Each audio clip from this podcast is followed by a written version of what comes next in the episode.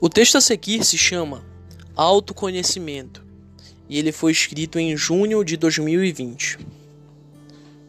Na intenção de pôr fim ao meu agitamento, busquei todo tipo de tratamento até conhecer a meditação, que me guiou a um estado de relaxamento jamais alcançado nessa encarnação.